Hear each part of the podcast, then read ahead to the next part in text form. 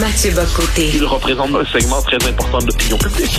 Richard Martineau. Tu vis sur quelle planète? La rencontre. Je regarde ça et là, je me dis, mais c'est de la comédie. C'est hallucinant. La rencontre. Bocoté. Martineau. Mathieu, bien sûr, tu veux revenir sur les élections partielles de Marie-Victorin. Je veux pas te mettre des paroles dans ta bouche, mais je sais ce que tu vas me dire. Je sais ce que tu vas me dire. C'est quand même des résultats honorables. Il se battait contre un gouvernement qui est présent dans les médias tous les jours. Ah, ça ira, ça ira. Mais non, ça va pas pantoute. Le PQ aurait dû gagner cette élection partielle-là. Voyons, ça, marche pas, là. Ah, alors, je, je, je vais pas, tu, tu, me prêtes des paroles qui ne sont pas les miennes pour les premières. Je te dirais, à la, à la dernière que tu as dit, c'est-à-dire le PQ aurait dû gagner cette élection-là. C'est un peu plus compliqué. C'est un peu plus compliqué, pas simplement à cause du fait que le gouvernement est présent dans les médias tous les jours. Pardon. Il y a euh, assurément une dynamique de remplacement politique au Québec entre le, tout comme le Parti québécois a remplacé l'Union nationale, la coalition Avenir Québec remplace globalement le Parti québécois, euh, tout en sachant qu'une partie du PQ est partie aussi vers QS. Donc ça, c'est indéniable. Dans ce contexte, il n'existe plus de forteresse péquiste, sauf Matane. Matane, peut-être une autre circonscription dans le bas du fleuve, hmm. ça n'existe plus. Donc, tous ceux qui disent que c'est une victoire qui aurait dû revenir au PQ fonctionnent sur un logiciel qui date d'il y a, je dirais, 3, 5 ou 10 ans. C'est-à-dire, ça n'existe plus des forteresses péquistes. Le PQ est à 10% dans les sondages. Le parti à 10% au Québec, ça n'a pas de forteresse. C'est aussi simple que ça. Dans les circonstances, le score du PQ euh, est, honorable. Autour de, c'est un vrai score. C'est non, non, ils ont perdu. Il n'y a, pas de deuxième place en politique. Tu gagnes ou tu perds. Ils ont perdu. je suis d'accord avec toi à condition, à condition de faire quelques euh, quelques nuances. C'est-à-dire, évidemment, il aurait dû l'emporter. C'est un côté où globalement le PQ aurait dû néanmoins l'emporter. La sociologie lui était moins défavorable qu'ailleurs. Euh, il y a euh, une tradition péquiste dans donc c'est pas une forteresse, il y a de tradition péquiste dans le comté, bon, et ainsi de suite. Donc, oui, il aurait dû l'emporter, mais il faut quand même garder à l'esprit la situation des autres partis pour avoir une vision d'ensemble. La CAQ, contrairement à ce que s'imaginaient plusieurs, il n'y a pas eu de message envoyé à la CAQ sur le mode euh, on est en colère sur la pandémie, on décide de vous punir. Il n'y a pas de vote punitif sur la pandémie par rapport à la CAQ. Ça, il faut le retenir. Ceux qui croyaient qu'il y avait un vote punitif, il n'est pas présent dans la population. Mmh. La CAQ gagne l'élection, sans le moindre doute. Mais elle ne triomphe pas. C'est une nuance importante. C'est-à-dire que la CAQ, qui est un parti qui, il y a quelques semaines encore, quelques mois plus encore, euh, dominait complètement la vie politique, on constate qu'elle a une victoire, une victoire franche, mais elle ne remporte pas tout. Elle réussit à avoir un vrai score, mais elle ne capte pas l'ensemble du vote national. J'ajoute qu'on ne pense pas les résultats de cette élection si on ne tient pas compte de ce qui est arrivé à QS. QS qui se présente depuis euh, la dernière élection comme la vraie opposition officielle, QS qui dispose d'une agence de presse à son service qui s'appelle Radio-Canada, euh, QS ne réussit pas à s'implanter dans une circonscription euh, qui, devrait faire partie de la prochaine étape pour QS. Le Parti libéral est devenu un tiers parti, un, parti groupusculaire et insignifiant dans le Québec francophone. Il faut l'enregistrer. Si le Parti libéral n'avait pas ses comtés protégés euh, anglophones et allophones, il devrait fermer boutique. Puis le Parti conservateur d'Éric Duhem existe, il n'existe pas simplement dans la région de Québec. Il réussit à avoir un score honorable lui aussi dans une circonscription, donc il témoigne de son implantation un peu partout sur le territoire.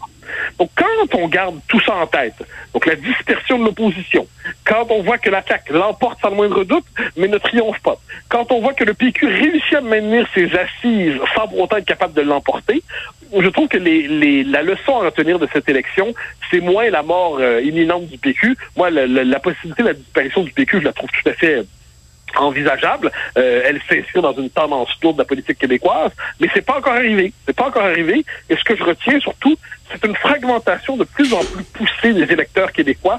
On était traditionnellement dans un système bipartite, et maintenant on s'éparpille de plus en plus. Chaque petite, chaque courant de l'électorat veut avoir son propre parti il y a une logique de fragmentation qui dessert non seulement l'opposition, ça on le sait, mais qui à terme va desservir les francophones parce que les anglophones, eux, ont un vote monolithique, nous le savons.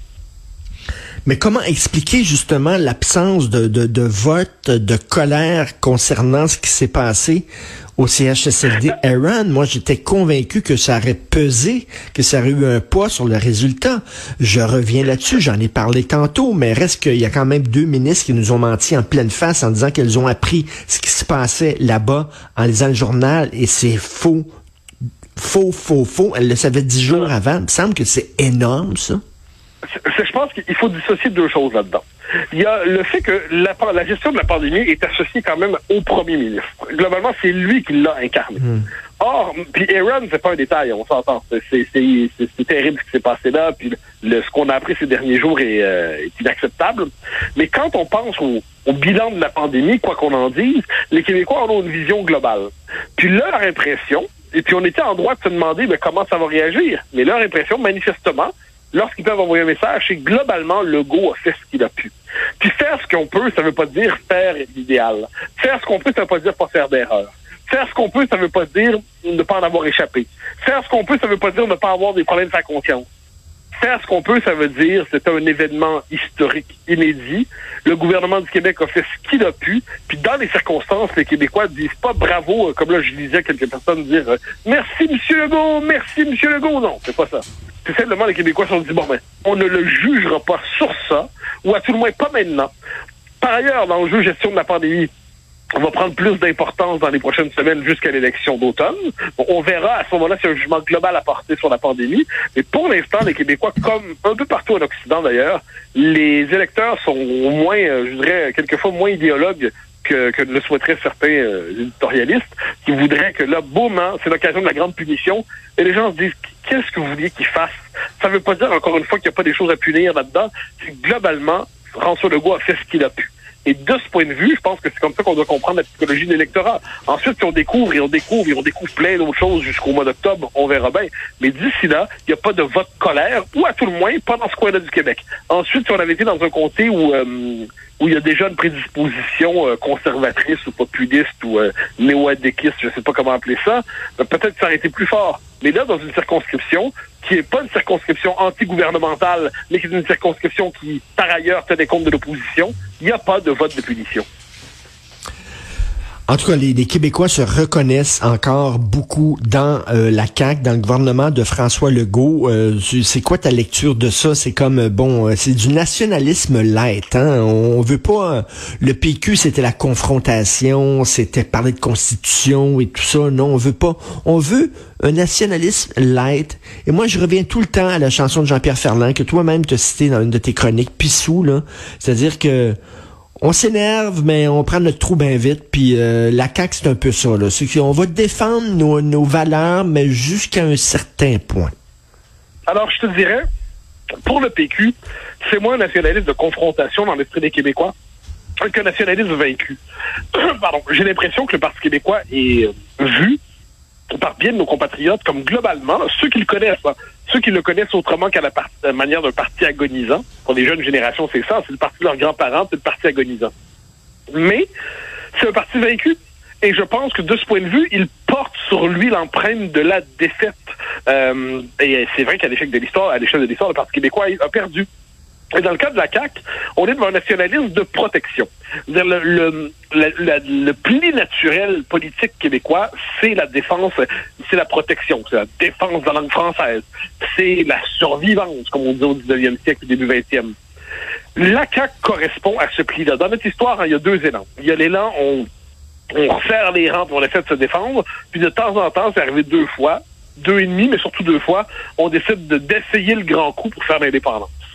Là, on est dans une période qui, pour les, les indépendantistes ardents comme moi, comme d'autres, on peut trouver ça frustrant, mais à l'échelle de l'histoire, les Québécois sont dans une période où ils se refont des forces. Ils ont recommencé à agir avec la CAQ. La CAQ défend globalement leurs intérêts.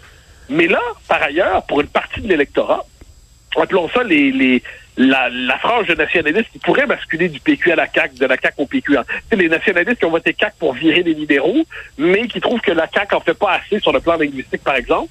Pour ces gens-là, eh bien, la question, c'est est-ce que le goût, euh, après la charte des valeurs, euh, pas la charte des valeurs, la, la, la, la, charte de la laïcité, et ensuite, après euh, sa politique linguistique qui est insuffisante, mais réelle, est-ce que est-ce que c'est assez ou il faudrait pas avoir un levier pour peser sur le gouvernement comme euh, les, les, les, on pourrait dire la droite le fait avec le Parti conservateur?